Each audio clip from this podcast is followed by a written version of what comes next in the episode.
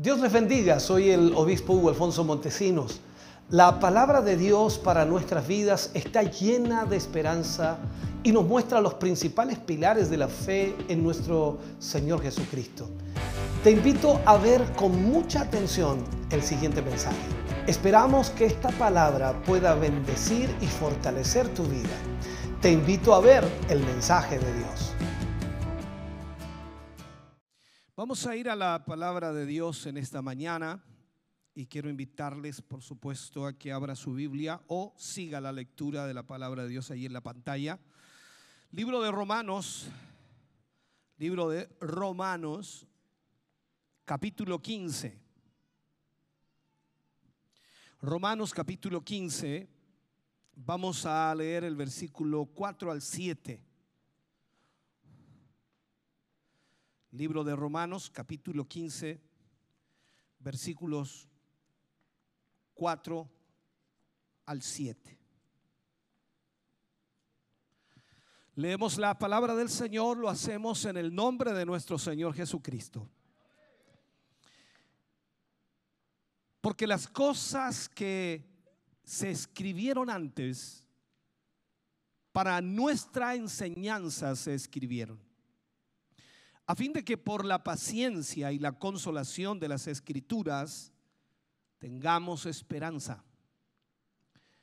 Pero el Dios de la paciencia y de la consolación os dé entre vosotros un mismo sentir según Cristo Jesús, para que unánimes a una voz glorifiquéis al Dios y Padre de nuestro Señor Jesucristo por tanto, recibíos los unos a los otros, como también Cristo nos recibió para gloria de Dios. Oremos al Señor. Padre, en el nombre de Jesús vamos ante su presencia dando muchas gracias por su gran amor y misericordia. Gracias Dios mío porque en esta hora y momento podemos tener tu palabra para nuestra vida y a través de ella ser bendecidos, a través de ella ser edificados, a través de ella ser enfocados. Gracias por lo que tú harás hoy. En el nombre de Jesús pedimos esa gracia divina tuya para la gloria de Dios. Amén y amén, Señor. Fuerte ese aplauso de alabanza al Señor.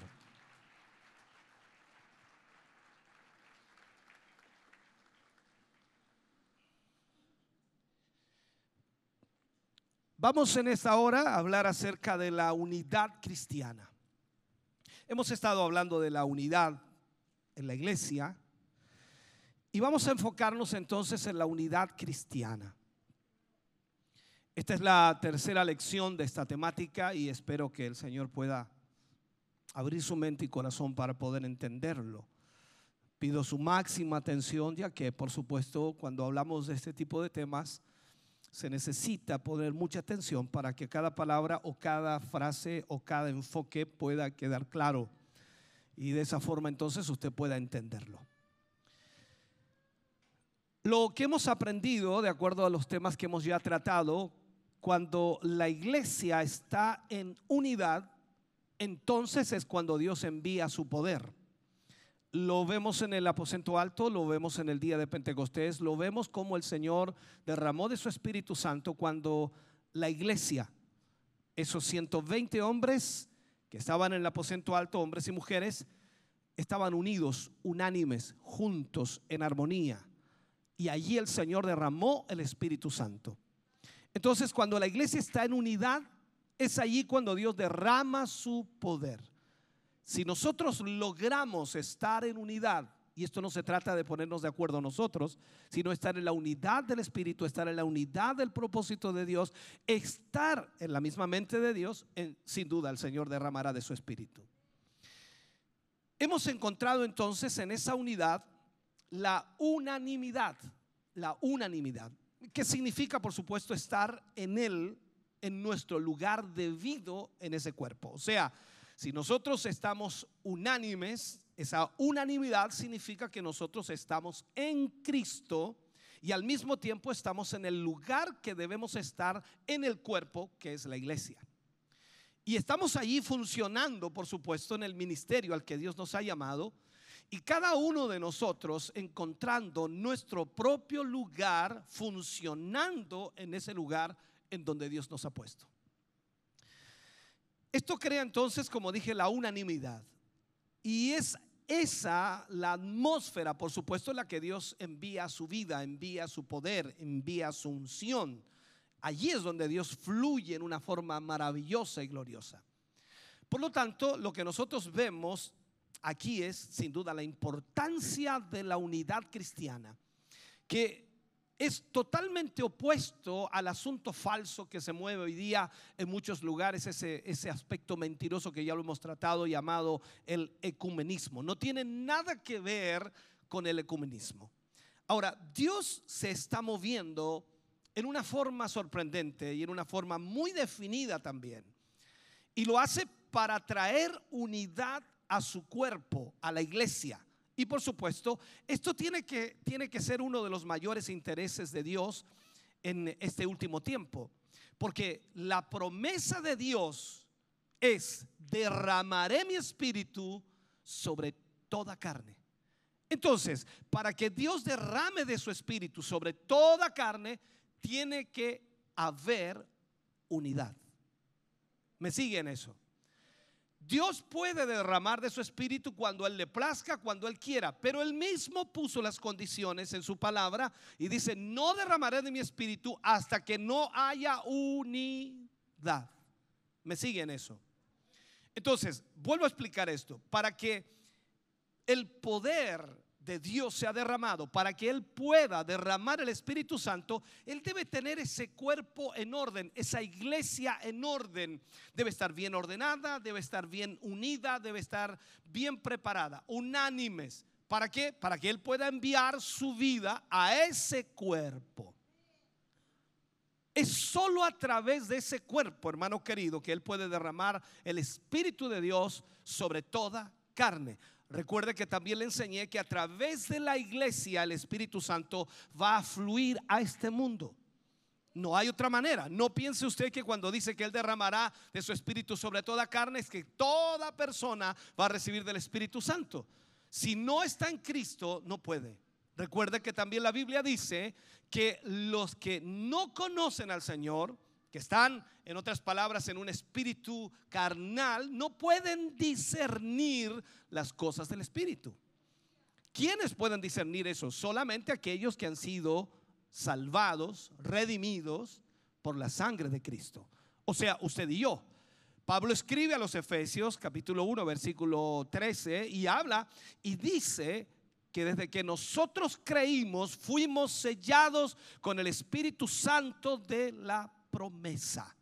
Entonces usted tiene el Espíritu Santo, por lo tanto, usted es el que puede ser usado para alcanzar a aquellos que aún no tienen a Cristo. Entonces, solo a través de ese cuerpo, Él puede derramar su espíritu sobre toda carne. El diablo, que siempre es un imitador, el diablo que tiene siempre una versión perversa de esa unidad, que es el ecumenismo, trata entonces de llevar a la iglesia a ese enfoque que debe haber unidad, no importa las razones o las condiciones. Y Dios no está de acuerdo con eso. Satanás sabe que en donde esa unidad bíblica sea lograda, en donde pueda existir esa unidad, el Señor entonces enviará su vida, enviará su bendición, enviará su poder, enviará su unción. En otros mensajes hemos hablado acerca de esto y hemos tocado esta verdad tremenda. Ahora, hemos visto también que esa unidad bíblica quiere decir que todos estén en sus lugares correctos usted está en Cristo y usted está en el lugar correcto. Usted está en la iglesia y está en el lugar correcto. Usted es miembro de la iglesia y usted sabe y debe entender entonces que Dios le puso allí para que usted cumpliera una función específica, para que usted fuera parte de este derramamiento y de este fluir del Espíritu de Dios. Pero vamos a ir mucho más allá, por supuesto, y vamos a ver lo que Dios en realidad está buscando. Porque es absolutamente imposible que nosotros podamos guiar a un pueblo, a una iglesia, a menos que sepamos dónde es que Dios quiere que ellos estén. Yo no puedo guiar a una iglesia si yo no sé dónde Dios quiere que esté. No sé si me siguen eso. Usted no puede guiar a nadie si Dios o si usted no sabe dónde Dios quiere que esa persona esté. Es imposible que formemos esa compañía de hermanos o agrupación de hermanos que habitan juntos en unidad a menos que realmente sepamos lo que Dios está buscando. Entonces, todo tiene que ver con Dios. Pablo identificó la dinámica de la unidad cristiana en el libro de Romanos y por supuesto habla allí en el capítulo 13 y capítulo 15 acerca de esto. Ahora, nuestro texto que hemos leído establece estas verdades, afirmando por supuesto Primero, el lugar de la palabra de Dios en la vida del creyente, la importancia de la palabra de Dios en la vida del creyente. Y también Pablo oró por los cristianos romanos para que eso fuera una realidad. Ahora, en esa oración, él declara la armonía entre el atributo y la actividad de la palabra de Dios. Por ejemplo, él dice la paciencia y la consolación de las escrituras. La paciencia y la consolación de las escrituras. Eso lo dice en Romanos 15:4. Luego, ¿qué hace él? Él muestra la armonía entre el atributo y la actividad de Dios. Él dice, el Dios de la paciencia y de la consolación. O sea, la palabra es para acercar a uno o acercar uno a Dios, por decirlo así, y producir, por supuesto, en esa persona una calidad de resistencia no importa lo que suceda, no importa lo que ocurra, si usted está en la palabra, entonces esa palabra le va a dar resistencia, le va a dar fuerza, le va a dar eh, convicción y usted va a estar firme a pesar de lo que ocurra. Por eso Pablo también en los Romanos escribe y dice, ¿quién nos separará del amor de Cristo? Entonces la palabra, como dije, es para acercar a uno a Dios y producir esa persona por supuesto, en una calidad de resistencia. Ahora, el efecto de esta obra de la palabra de Dios es conceder a los cristianos un mismo sentir, los unos para con los otros, un mismo sentir. La palabra de Dios y el Dios de la palabra obran, por supuesto, en la vida del creyente para producir lo que Pablo llama acá un mismo sentir. Eso es lo que provoca la palabra de Dios. Mientras más estudie la palabra, mientras más profundice en ella, mientras más la obedezca, Dios a través de su palabra y el Espíritu de Dios va a provocar en usted el mismo sentir. Pablo añade, el mismo sentir que hubo en Cristo. Todo esto entonces debe venir a través de usted. El hombre de Dios, la mujer de Dios, los portavoces de Dios los ancianos de Dios, que también lo expliqué en los otros temas. O sea, cada uno de nosotros nos transformamos en los portavoces de Dios a esta sociedad, a esta humanidad, porque nosotros entendemos que a través nuestro es como Dios va a hablar a este mundo y va a glorificarse. Entonces, debemos saber lo que Dios está diciendo. Debemos entender lo que Dios está diciendo. Y a menos que nosotros lo digamos, escúcheme bien, nadie sabrá si no lo decimos. Si no lo decimos nosotros, nadie lo dirá. Y si no es dicho, entonces nunca podrá tener un efecto creativo en el cuerpo de creyentes que Dios desea. Esto no tan solo es hacia afuera, sino también en la misma obra de Dios. Ahora lo que yo estoy haciendo es transmitir lo que Dios dice en su palabra y tratar de guiarlo a usted al propósito de Dios. Entonces, si no lo digo, no será dicho y si no ha sido dicho, entonces nunca podrá tener un efecto en la iglesia, en el cuerpo de Cristo.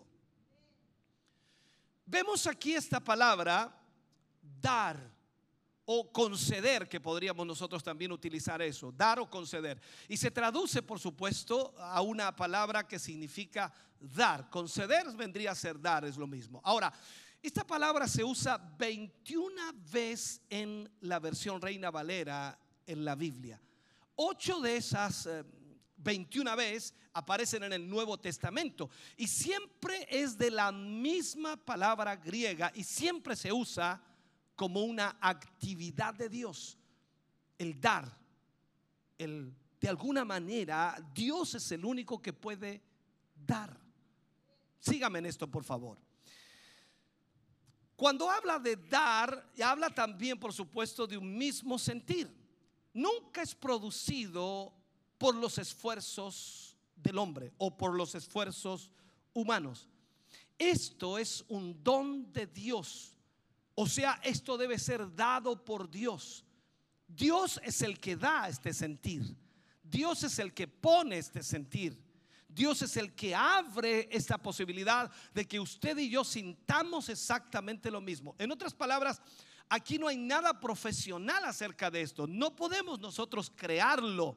No puede ser organizado este sentir. No podemos producirlo con ninguno de nuestros programas. No se puede.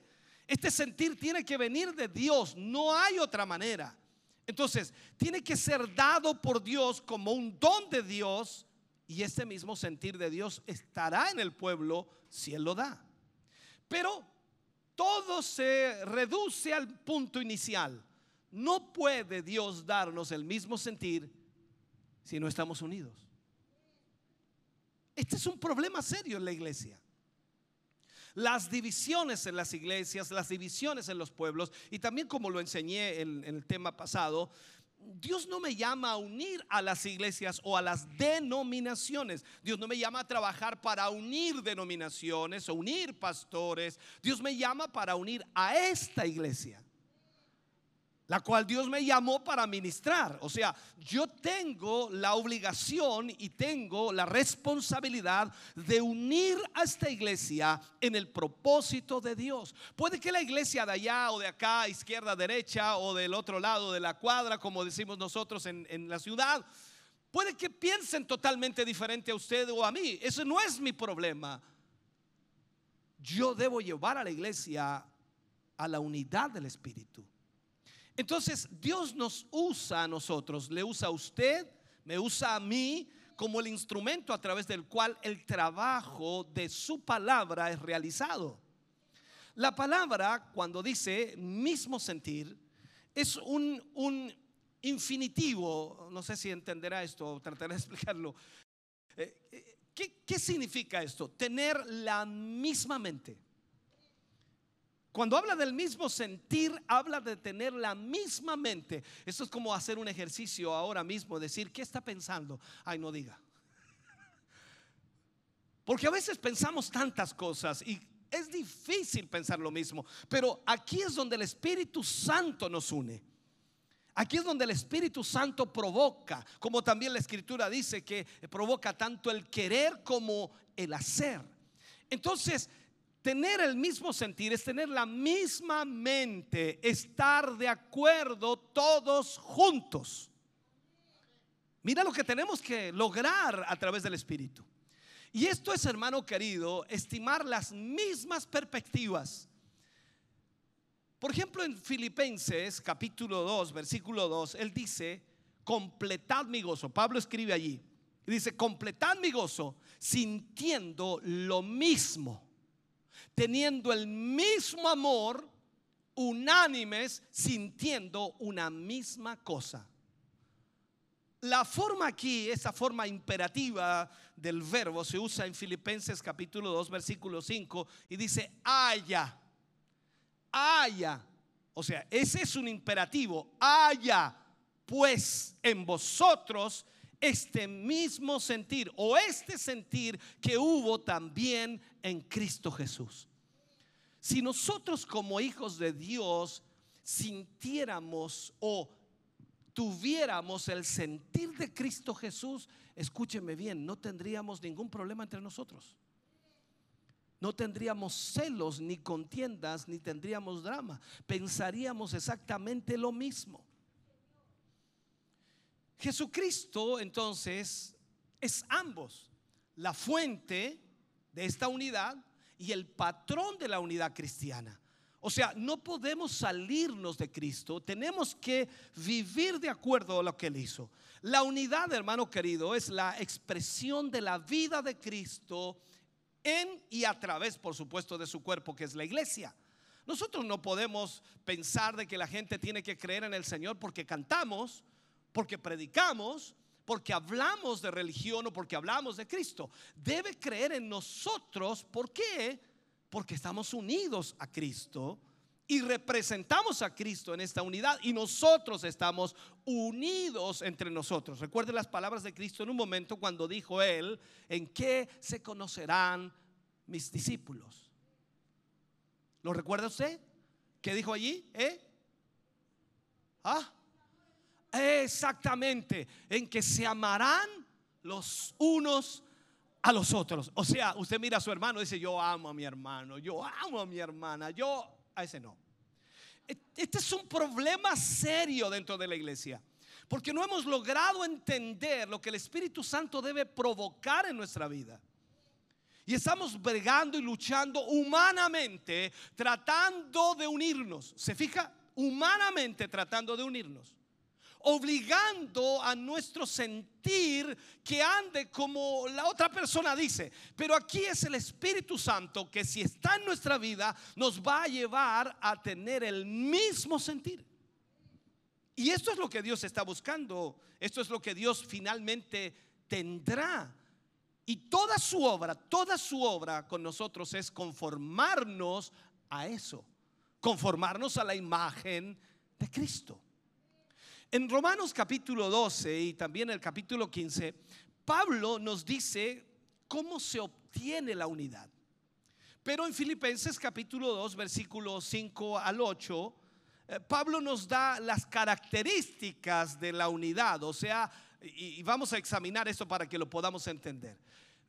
Pablo comienza diciendo, dice, haya pues en vosotros este sentir, le habla a la iglesia, haya pues en vosotros este sentir que hubo también en Cristo Jesús. ¿Qué sentir? ¿Cuál es el sentir que hubo? Pablo lo explica y dice, el cual siendo en forma de Dios, no estimó el ser igual a Dios como cosa a que aferrarse, sino que se despojó a sí mismo tomando forma de siervo, hecho semejante a los hombres, y estando en la condición de hombre, se humilló a sí mismo, haciéndose obediente hasta la muerte y muerte de cruz. Ojalá logre entender esto, hermano. Haya pues este mismo sentir que hubo en Cristo Jesús. O sea, note la, la primera característica de la es que es imperativa. Tú y yo, hermano querido, hemos visto que si queremos ver el avivamiento que Dios va a dar sobre esta humanidad o sobre esta tierra, traer a ese cuerpo que es la iglesia a la unidad. Todo parte de allí, a la unidad. Notamos que lo primero acerca de ello es que es imperativo. No es una sugerencia. Es imperativo. Haya este mismo sentir. Haya esta misma mente. Haya este caldo. O sea, hemos visto que la unidad es moralmente correcta, intelectualmente excelente, psicológicamente saludable, económicamente buena. O sea, vemos todo eso. Nosotros como creyentes hemos sido encargados por Dios con la responsabilidad de producir esto.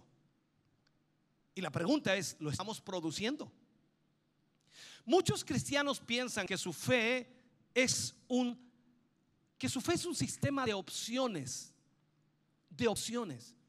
Estos cristianos que piensan esto son llevados por una mentalidad eh, melindrosa, explico esto, muy delicada, de eh, escrúpulos excesivos en vez de ser llevados por convicciones. Esta mentalidad ha llevado a interpretaciones falsas de muchos pasajes de las escrituras.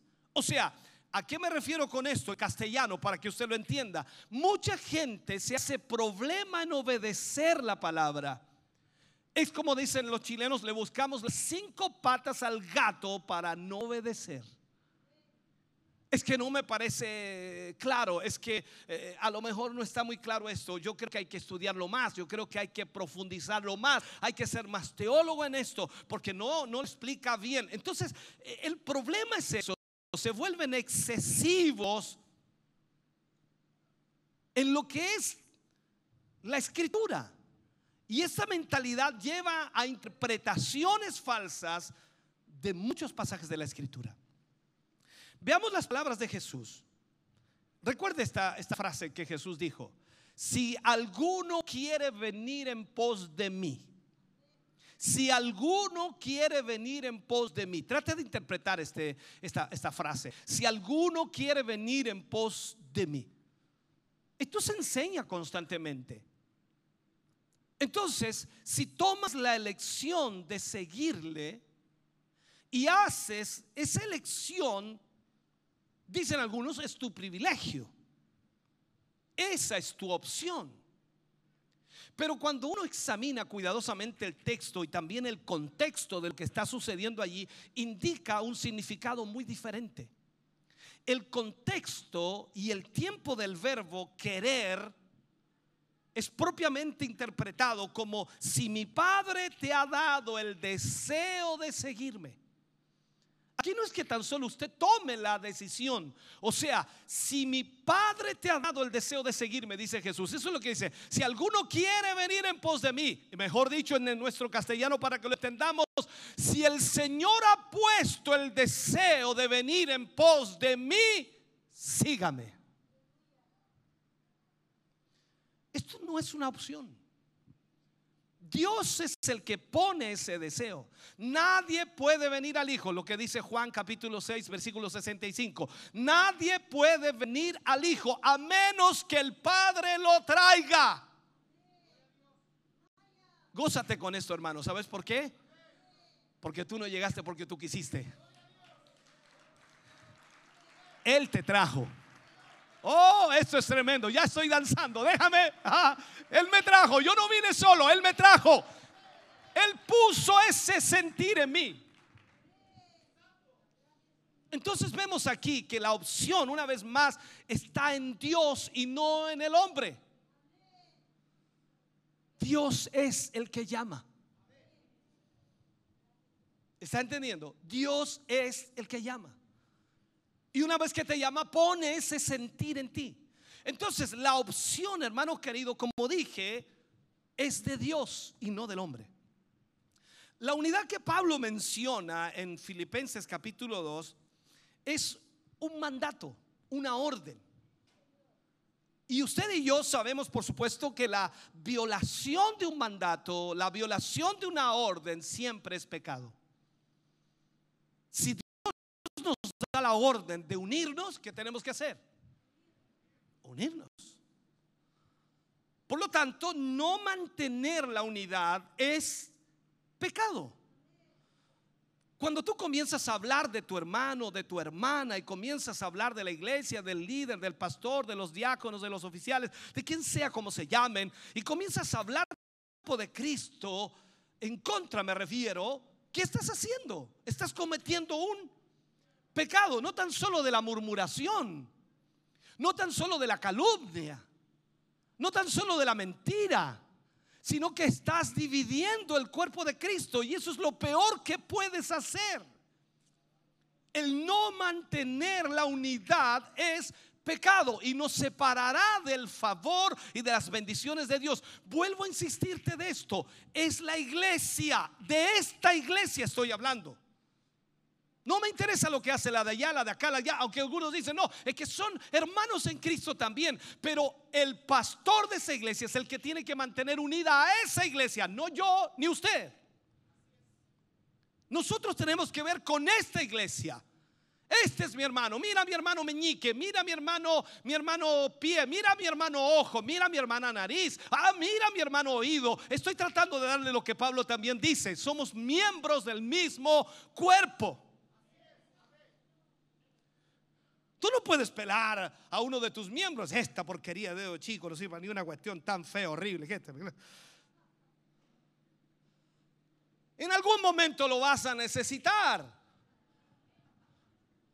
No puedes hacer eso. ¿Por qué? Porque estás dividiendo tu cuerpo.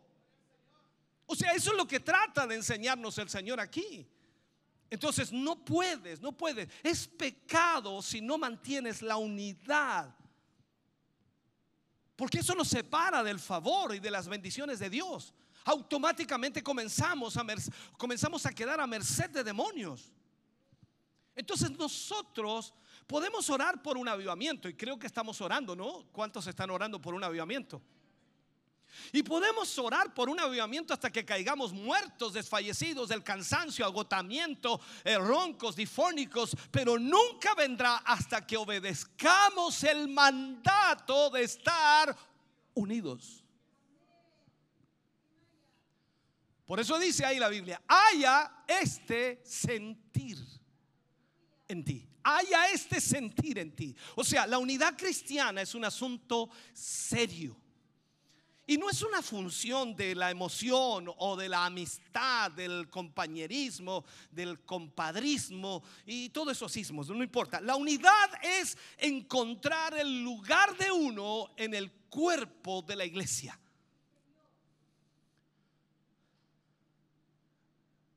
Eso es encontrar el lugar de uno en el cuerpo de la iglesia. Es posible mantener la unidad frente a todo el desacuerdo que pueda existir. Es posible mantener la unidad ante todo el desacuerdo que pueda existir. ¿Me está escuchando?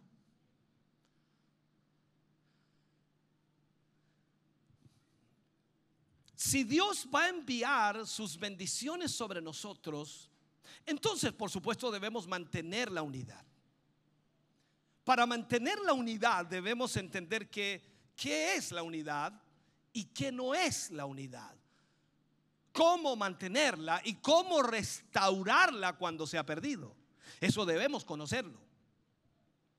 La unidad cristiana es interna, vuelvo a insistirle aquí, es interna. Cuando hablamos de esta iglesia, esto es lo que Dios quiere, que esta iglesia se una, que usted, usted, usted, usted, usted y yo nos unamos. Así que al final nos vamos a abrazar todos. Que estemos unidos. Entonces, la unidad de la iglesia no es un asunto externo un asunto de... Es un asunto interno de actitudes, de motivos, de pensamientos. Pablo dijo, haya en vosotros esta mente o este sentir, como lo estamos analizando.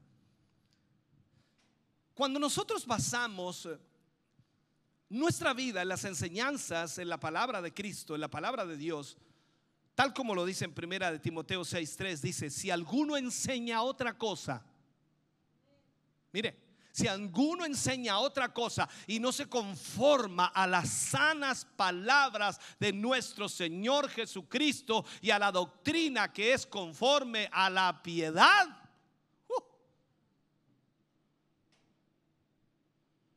o sea, hermano, por favor entendamos esto. Veamos esta realidad. Si alguno enseña otra cosa y no se conforma a las sanas palabras, no me quites el versículo, por favor.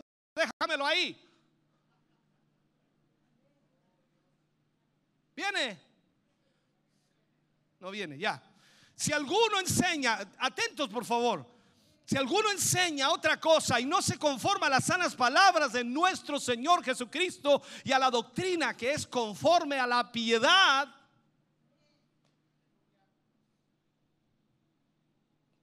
hermano, estamos viendo esto. Él afirma aquí que la conducta externa es una manifestación de lo que está en el corazón, porque dice la escritura de la abundancia del corazón. ¿Qué hay en tu corazón? Lo vas a sacar en algún momento. Puedes ser muy pulido, muy, muy cuidadoso. Puede ser muy, eh, ¿cómo se le llamaría? ¿Cómo? meticuloso, para no decir algo que afecte, que dañe, pero en algún momento va. Tu corazón se abre y larga todo el basural que tiene. Ay, Señor. Si vamos a tener unidad en la conducta, en la conversación, en la comunidad y en la vida de los cristianos, debe comenzar, hermano querido, en un lugar de los sentimientos, allí, en la mente. En mi mente. Cualquier intento de mantener la unidad solo con una, ¿cómo llamarle? Conformidad externa o un patrón hecho eh, por el hombre, un lineamiento puesto por el hombre, vamos a fracasar. Vamos a fracasar. Eh, lo he dicho antes, y no es algo profesional, no es, no es traído por programas del hombre, la unidad. No es, no es que nosotros vamos a hacer un culto y vamos a llamarle ese culto el culto de la unidad. Y nosotros vamos a creer que eso es unidad. Porque tenemos el culto de la unidad. ¿Se acuerdan que tuvimos el culto de la unidad, hermano? ¿Cómo quedamos? Todos peleados. No se trata de eso. Esto no es algo que se pueda organizar, no es algo que humanamente se pueda realizar. Vuelvo a insistir, lo que decía al principio, esto tiene que darlo Dios, es un don de Dios. La unidad es un don de Dios. Y si tú no eres unido al cuerpo de Cristo y te lo pasas hablando del cuerpo de Cristo en contra de todo lo que se te viene a la cabeza, es porque Dios no te ha dado ese don. Y más encima es pecado. Entonces no podemos organizarlo. La unidad cristiana fluye de adentro hacia afuera. Es posible tener una apariencia externa de unidad. Se puede. Pero la prueba viene cuando la apariencia es desafiada por el disturbio. Cuando comienzan a haber problemas. Ahí, ahí es desafiada la unidad. Porque si tú no mantienes la unidad, entonces significa que nunca has estado unido. Dije anteriormente que es posible mantener esa unidad aun cuando no estamos de acuerdo. Aun cuando no estamos de acuerdo. No me gusta esa corbata, no me gusta ese color, no me gusta esto, no me gusta esto otro. Y cosas externas que a veces utilizamos como para enojarnos y molestarnos. Yo no voy más a esa iglesia porque no me gusta el color del piso. No voy más a esa iglesia porque las sillas son negras. Estoy dando ideas locas. Pero hay cantidad de gente que utiliza esas cosas externas para no estar unido. Y aunque no estemos de acuerdo, se puede mantener la unidad. Y no estoy hablando de estar de acuerdo en principios bíblicos. No estoy hablando de no estar de acuerdo en eso. Debemos estar de acuerdo en eso. Pero hay muchas cosas que para mí son flecos o son cosas externas que no tienen relevancia con lo que es el propósito de Dios. Entonces, la prueba de nuestra unidad está cuando nosotros vemos disturbios. La unidad derivada de una misma mente va a sobrevivir. Va a sobrevivir, no importa los problemas, las dificultades, las situaciones, los gustos, los colores, esto, esto, otro. No importa, va a sobrevivir porque hay un propósito mayor que esto. Por eso dice una misma mente. Si nosotros vemos en lo escritural, es ambos el producto en el proceso de la unidad cristiana y no simplemente un acuerdo. Usted puede ponerse de acuerdo con alguien y piensa que está unido, no.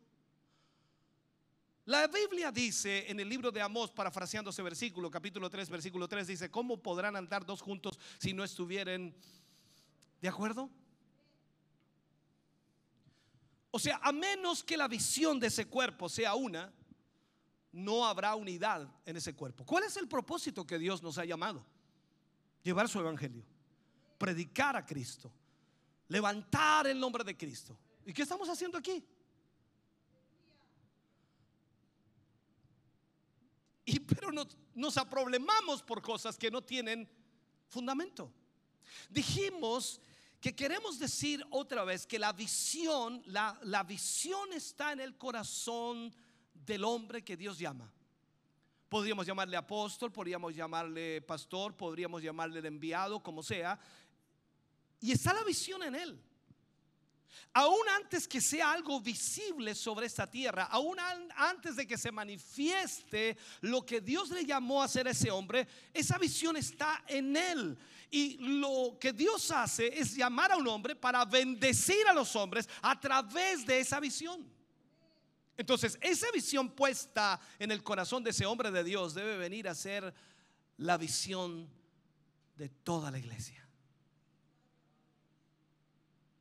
Y debe ser algo nacido de adentro de esa iglesia o de adentro de ellos a través de la predicación. Recuerde lo que decíamos recién. Si Dios no coloca eso en usted, uh, vamos a tener problemas toda la vida. Si, si, usted no permite que el Espíritu Santo coloque esa visión en su vida y usted se empape de esa visión, vamos a tener problemas toda la vida. Un día va a estar contento, otro día va a estar enojado, un día va a estar alegre, otro día va a estar enfurecido, un día va a estar alegre y otro día va a estar pelando, un día va a estar alegre y bueno, siga todo lo que quiera, ¿no? Ese es el problema. Todo debe ser nacido dentro de usted a través de la predicación de la palabra. Por eso le predicamos la palabra para que usted venga aquí, se siente, escuche, aprenda, crezca, madure, entienda y pueda de esa manera introducirse en esta visión y la labor de la oración que hacemos es que Dios se revele a su vida como se ha revelado nuestro corazón. ¿Para qué? Para que tengamos la unidad desde adentro hacia afuera. Que la gente que venga aquí nos vea como unidos. Que cuando la gente venga aquí sienta que aquí hay amor. Que nos amamos unos a otros Yo pensé que iba a haber un avivamiento con eso. Unidad, la unidad, hermano querido, es metas comunes de la vida. Lealtad máxima y la más elevada devoción a Dios. La unidad de, Cristo con el Padre era interna. Miremos esto. Y es el patrón, por supuesto, objetivo de nuestra unidad. Vimos en nuestros temas anteriores que cuando leemos de Cristo en los evangelios, cuando vemos cómo Él anduvo por esta tierra, vamos a entender entonces que nosotros hemos venido a ser lo que Él fue. Pequeños Cristos. Debemos imitarlo a Él. Debemos mirarlo a Él. Debemos llegar a la estatura de un varón perfecto, a la estatura de Cristo. Él fue ese nuevo hombre. Allí comienza ese nuevo hombre. Antes de él no había ningún nuevo hombre, pero con Cristo inicia. Él fue ese hombre celestial a través del cual fluía la vida y el ministerio. La palabra fluía, alcanzaba a las multitudes, a las gentes, a los perdidos, a los enfermos, los restauraba, los sanaba. Todo estaba fluyendo a través de él. Y eso es lo que tú y yo debemos llegar a ser. Y a medida, por supuesto, que lo vemos, a medida que lo estudiamos en la escritura, vemos lo que el ministerio de la iglesia es. Tú no puedes pensar, dice, no, que Dios lo haga, que el Señor lo haga, ojalá Él lo haga. No, tú tienes que hacerlo. Eh, eh, pastor, yo soy un hermanito nada más de la banca. ¿Quién eres tú? Un hermanito. ¿Quién eres tú? Yo soy un hijo de Dios. ¿Y qué hace un hijo de Dios? Lo que Dios dice que haga.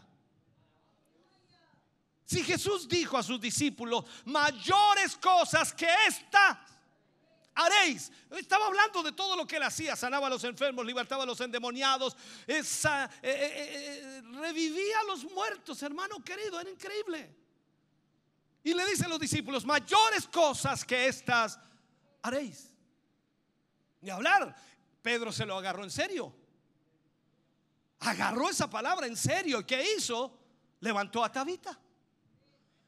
Pablo se lo agarró en serio y cuando ese muchacho cayó del segundo piso. ¿Cómo se llamaba? Eutico González se cayó del segundo piso y se mató. Dice que Pablo descendió allí y le impuso manos y lo resucitó y predicó hasta el alba. Tienes que entenderlo. La iglesia somos nosotros. Y el ministerio de Cristo va a fluir a través de esa iglesia. Entonces, a medida que lo vemos, nos damos cuenta de lo que la iglesia debe hacer. Y a medida que vemos la unidad entre el Padre y Jesús, o entre Jesús y el Padre, entonces esto debe ser la unidad objetiva de la iglesia. Mi unidad está primeramente en Cristo. Y como yo estoy en Cristo, mira esto, yo estoy en Cristo. Usted, sígame, yo estoy en Cristo, usted está en Cristo, la hermana está en Cristo, el hermano está en Cristo, todos estamos en Cristo, tenemos la misma mente de... ¿Cómo Cristo va a estar peleando con él mismo?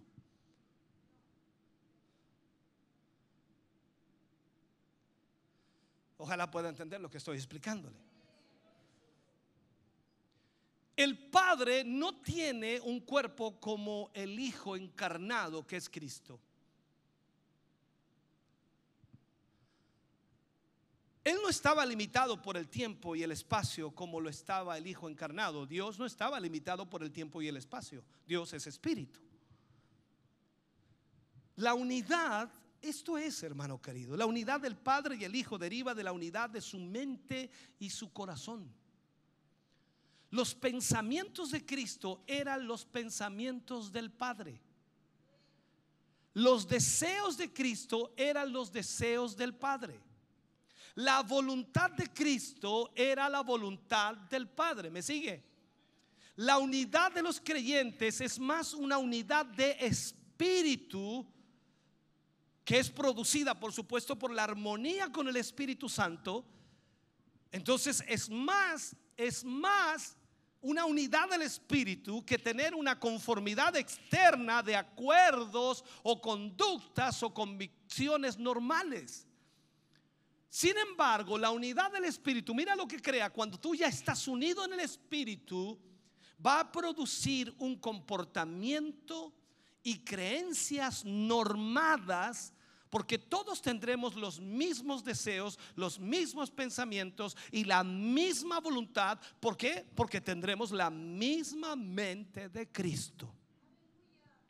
Entonces es verdad, venimos a ser uno en Cristo. Esto es la realidad objetiva, hermano querido. Por eso Pablo dice que haya una misma mente o mismo sentir como lo hubo en Cristo Jesús. O sea, la mente que hubo en Cristo. Esto instruye, hermano querido, y da, definición a lo subjetivo, el, mandato subjetivo de tener la misma mente. La mente que debe estar en el cuerpo, que es la iglesia, de la cual la unidad cristiana fluirá, entonces naturalmente es la misma mente que estuvo en Cristo. Imagínate, hermano querido, si nosotros logramos estar en esa misma mente de Cristo. ¿Te imaginas lo que podría suceder aquí? Si tú has creído que han habido cultos hermosos en donde el fluir de Dios, la manifestación de Dios, los milagros, las sanidades, el toque del Espíritu, el bautismo en el Espíritu, y tú dices, fue extraordinario, fue extraordinario, como nunca lo había vivido, fue algo impresionante. ¿Duró cuánto? No, 10 minutos, duró 5 minutos, duró 30 segundos, pero fue extraordinario. ¿Te imaginas tuviéramos la misma mente de Cristo? Mira lo que dice Pablo en Filipenses capítulo 2, versículo 3 y 4. Nada hagáis por contienda o vanagloria. Antes bien, con humildad, estimando cada uno a los demás como superiores al mismo, no mirando cada uno por lo suyo propio, sino cada cual por lo de los otros.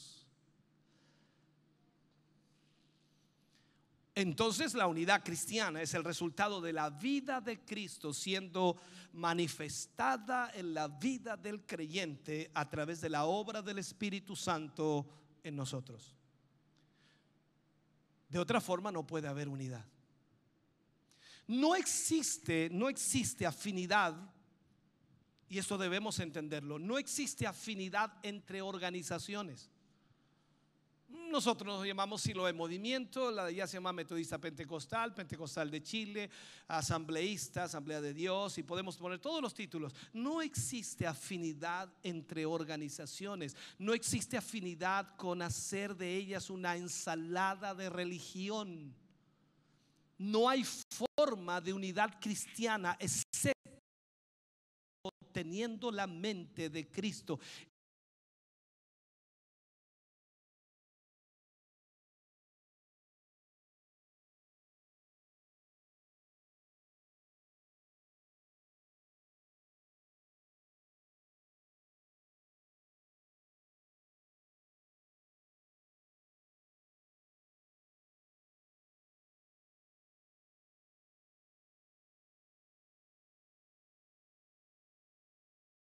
Y te miran tu vida, tu carácter y dice, este parece que está camuflado. Déjame decirte otra vez, la unidad se reconoce por la apariencia de Cristo en cada creyente. Si tu conducta en tu forma de ser es porque estás unido a quién? A Cristo. Y ahí ni siquiera importa qué iglesia vengas. Porque no es la denominación, no es el nombre lo que hace la diferencia, es Cristo en ti el que hace la diferencia. En primer lugar, viendo esto, sus convicciones vienen a ser nuestras convicciones. Las convicciones de Cristo pasan a ser nuestras convicciones. Lo que Él ama, yo lo amo. Lo que Él odia, yo lo odio. Lo que Él hace, yo lo hago. Lo que Él rehúsa hacer, yo rehuso hacerlo. Esa es la unidad. pero luego la unidad se muestra también en que tenemos su, su compasión. En Jerusalén, Él lloró frente a la tumba de Lázaro. Ahora, nunca sabemos, hermano querido, realmente lo que eso significa.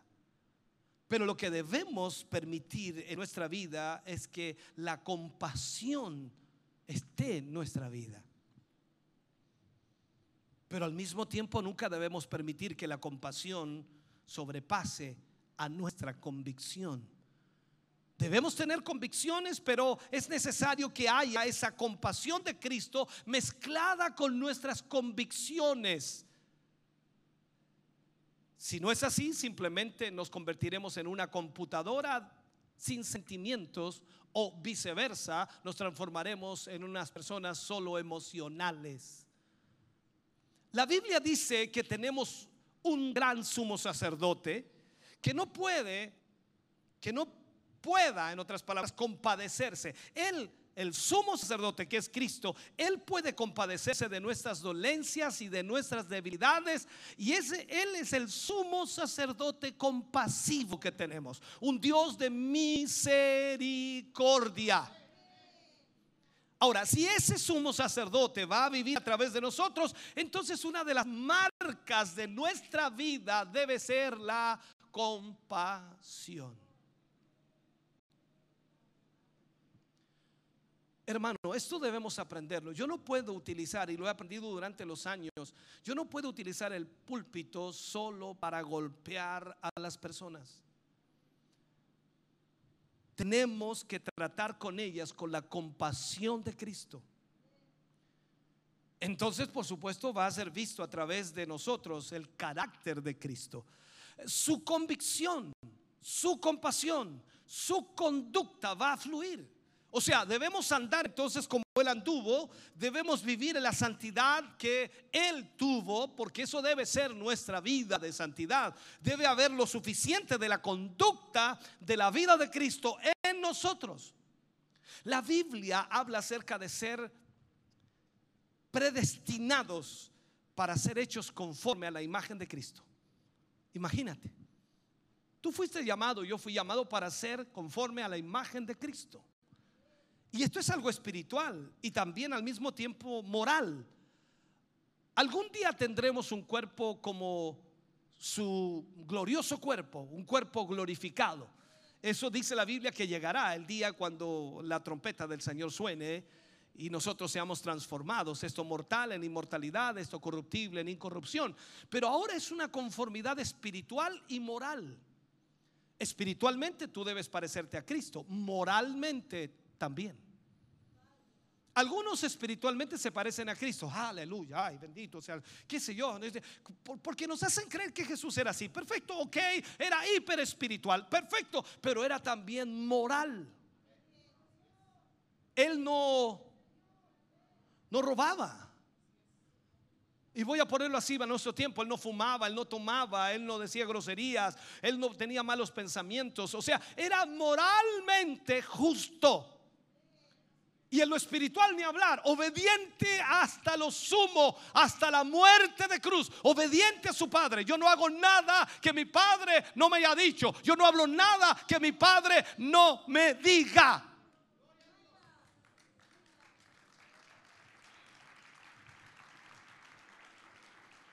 Entonces, ¿qué hace Dios? ¿Por qué cree usted que Dios envía al Espíritu Santo? ¿Por qué cree usted que Jesús dice, os conviene que yo me vaya porque si yo me voy mi Padre os enviará el consolador que estará con vosotros hasta el fin? ¿Por qué cree usted que el Espíritu Santo vino? ¿Es para que usted hiciera esto? No, no, no, no, no, no, no, no, no. El Espíritu Santo está en usted ¿Para qué? Para reproducir en nosotros el carácter moral y espiritual de Cristo. Para que usted y yo lleguemos a actuar y andar como Él anduvo. Nuestra conducta debe ser su conducta. De tal manera, hermano querido, que el mundo pueda darse cuenta que usted y yo hemos estado con Cristo que se dé cuenta que usted y yo hemos estado con Cristo. Él camina como Él, Él habla como Él, Él actúa como Él. Yo no sé cuánto tiempo usted lleva en el Evangelio, algunos llevan dos años, tres años, cuatro años, cinco años, veinte años, veinticinco, treinta, cuarenta, cincuenta. Pedro estuvo tres años y medio con Jesús, perfecto, no saquemos cuenta, pero Pedro en tres años y medio ya caminaba como Jesús. Pedro vestía como Jesús. Pedro hablaba como Jesús. ¿Y eso dónde sale, pastor? Sí, cuando estaba allí calentándose en el fuego y a Jesús lo habían llevado al pretorio y estaba allí siendo juzgado, Pedro estaba entre medio de los eh, enemigos de Jesús y una mujer le dijo, tú estabas con él, tu andar te delata. ¿Se acuerda de eso, no?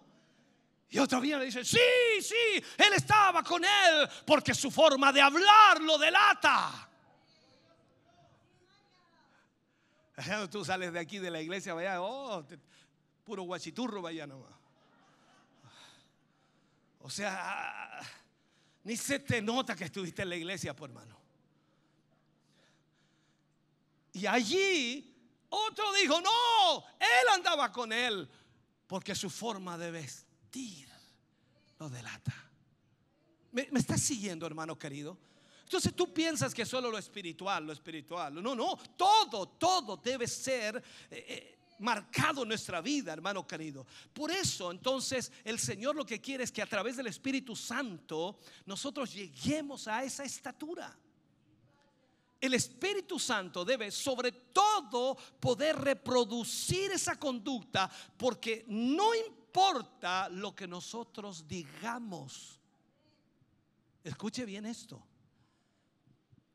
Si ellos en el mundo, si ellos o la misma iglesia no puede ver en ti la compasión, no puede ver en ti el amor, no puede ver en ti la santidad de Cristo manifestada a través de nosotros, entonces lo que digamos no significa nada.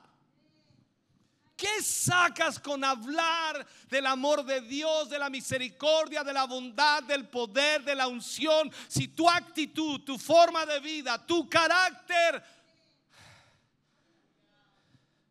no tiene nada de reflejar a Cristo.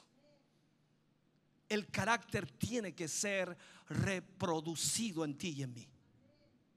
Déjame terminar con esto. Aunque no quiero terminar. Ay, Señor Jesús, ayúdame, me queda un minuto. Veamos su consistencia.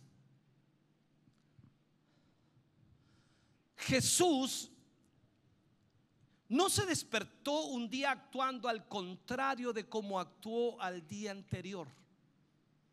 No sé si me siguen esto. Usted y yo tenemos esos días raros, ¿no? Un día se levanta con el pie izquierdo, con el derecho, da lo mismo. Pero un día anda de una manera, otro día de otra. Un día quiere una cosa, otro día quiere otra. Hoy quiero dulce, ahora quiero sal. ¿Se fija que somos así? Jesús no se despertaba un día actuando contrario de cómo actuó el día anterior. Era cada día que él andaba como Dios. Y él andaba con Dios. Él se levantaba antes del amanecer. ¿Para qué? Para orar. ¿Por qué cree que se levantaba para orar? Porque necesitaba la dirección de Dios en lo que debía hacer ese día.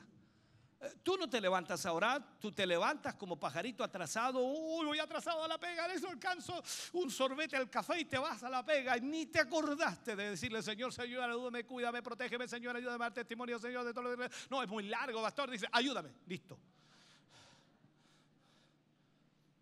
Y por eso después llegas al trabajo, peleas con el colega, peleas con la colega, peleas con el jefe, peleas aquí, peleas allá, discusión de esto, de esto, otro, tira las cosas por aquí, por allá, se te pasa, tómate un armonil, qué sé yo. Él pasaba la noche en oración. Él esperaba delante del Padre. Él vivía en esa unión máxima, prácticamente habitando en el Padre. Por lo tanto, él siempre hablaba lo mismo. Porque él dijo en una oportunidad, cuando nosotros vemos en Juan capítulo 5, versículo 19, dice, yo no digo nada excepto lo que oigo decir a mi Padre. ¿Y cuándo oía decir eso al Padre? ¿Cuándo? ¿Cuándo oía decir eso al Padre? Cuando oraba, pues. Entonces yo no digo nada excepto lo que oigo decir a mi padre. ¿Y cuándo lo escuchaste? Ahora recién en la madrugada. Yo no hago nada excepto lo que veo hacer a mi padre. O sea, su consistencia fue que él siempre se quedaba en el padre. Sus acciones siempre eran las mismas. Este carácter, hermano querido, tiene que ser reproducido en nosotros. Esto será el producto de esa unidad y debe ser demostrado y visto en medio del pueblo de Dios. Cuando eso es visto, entonces los hombres ven a Jesús. Y Dios dice que cuando lo vean a Él, esos hombres se arrepentirán. La unidad cristiana, hermano querido, es traída por ese mismo sentir. La mente de Cristo en todos nosotros. Entonces tenemos sus pensamientos, tenemos sus deseos, tenemos su voluntad. De tal forma que actuamos como Él actuó y todos nosotros unánimes podemos vivir la vida de Cristo. La vida de Dios siempre se encuentra allí, en la unidad cuando estamos unidos a Cristo. Por lo tanto, tú no puedes pensar que ponernos de acuerdo será unidad. Tú no puedes pensar que analizamos algunos temas y algunas cosas y estamos de acuerdo. ¿Cuántos están de acuerdo? Levanten la mano los que están de acuerdo. Mayoría manda. Ok, estamos de acuerdo, estamos unidos. No, no, no. No. La unidad es en Cristo. Y nosotros debemos hacer lo que Cristo dice en su palabra. Póngase de pie, por favor.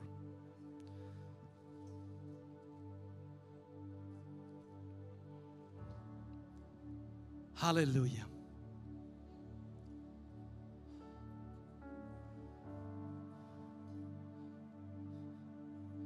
Yo no sé qué tendrás que decirle a Dios en esta mañana, pero si me lo preguntas,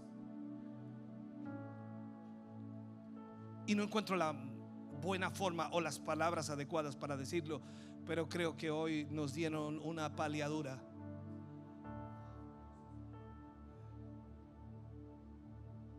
Y Dios nos muestra que realmente estamos muy lejos de, de ser lo que Él quiere que seamos. Pero sí debo decir que Dios siempre nos da oportunidad. Él nunca te condenará. Él te dará otra oportunidad. No creo que tú seas peor.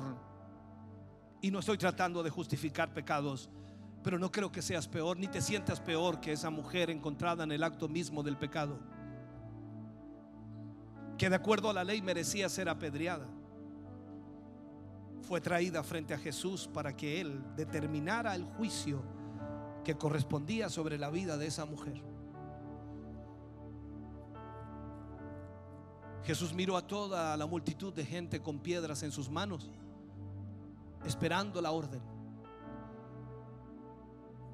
Jesús escribiendo en el piso, en la tierra, le dice a la multitud, el que esté libre de pecado, lance la primera piedra. Oh, debemos aprender de eso, hermano.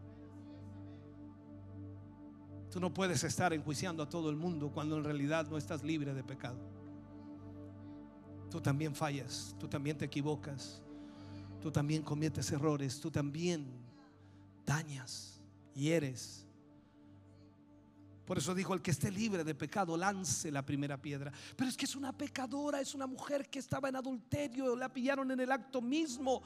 ¿Qué más se puede esperar? Hay que juzgarla. La ley dice que tiene que ser lapidada a piedras.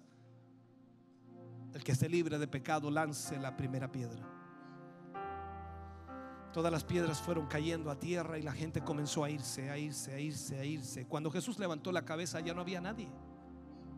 Todos habían ido, solo estaba la mujer allí.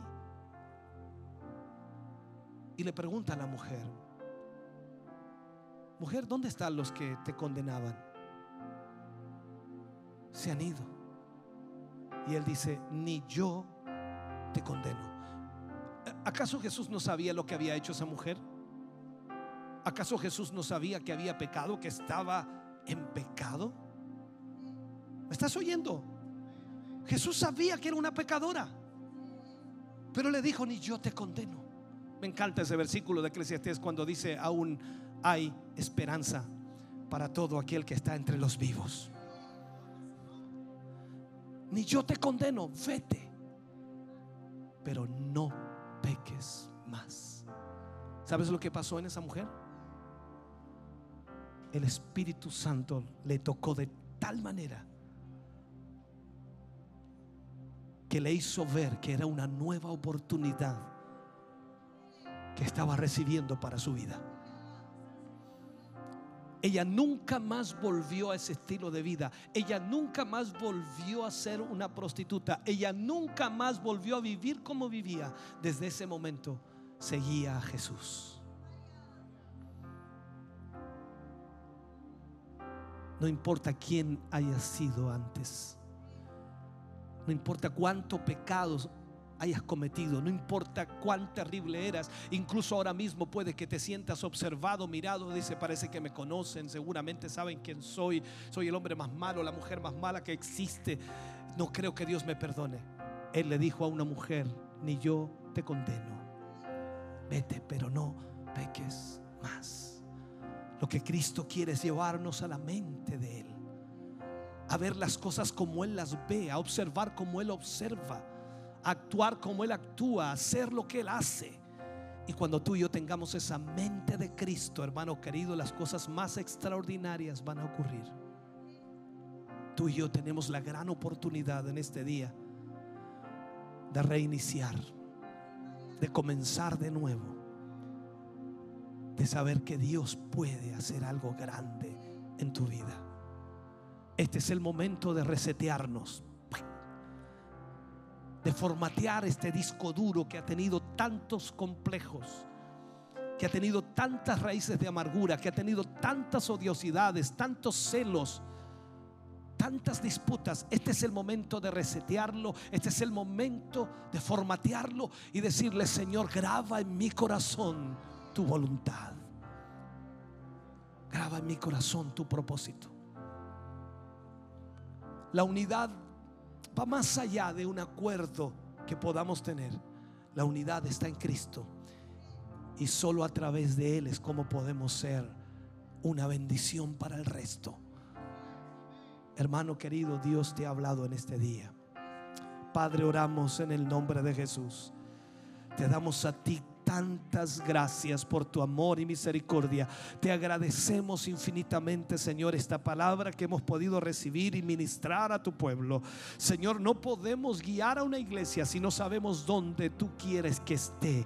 No podemos, Señor, aleluya, hacer eso si, si no sabemos, Señor, no podemos. Pero creemos firmemente, Señor. Tú nos estás guiando, tú nos estás dirigiendo a llevar a tu iglesia a un propósito mayor, Señor, a subir otro peldaño, a subir otro peldaño más, Señor, porque creemos con todo nuestro corazón que el tiempo que se viene será difícil, pero la convicción, Señor, la palabra de la consolación estará en nuestros corazones y a través de ella, Señor, haremos tu voluntad. Padre, toma el control de las vidas de tus hijos y de tus hijas y que desde de este día en adelante, Señor, sea diferente. Que ellos puedan ponerse en tus manos. Que ellos puedan, Señor, confiar en tu propósito. Que ellos sepan que tú tienes todo para ellos y para mi vida. Señor, creemos en un Dios misericordioso. En un Dios de oportunidades. En un Dios que está obrando para llevarnos, Señor, a un nivel mayor y poder tener la mente de Cristo. Padre, únenos en un espíritu. Lleva Señor, a través de tu presencia al propósito de, que tú tienes para nosotros. Padre, gracias por tu presencia. Gracias por tu Espíritu Santo aquí. Sea tu mano obrando, Señor, y bendiciendo cada vida. En el nombre de Jesús. Amén. Y amén, Señor. Aleluya, aleluya. Estamos contentos de que hayas visto y escuchado este mensaje. Creo con todo mi corazón que Dios le ha bendecido. Quiero invitarles a suscribirse a mis redes sociales, donde tenemos contenido que le ayudará a alimentar su vida espiritual.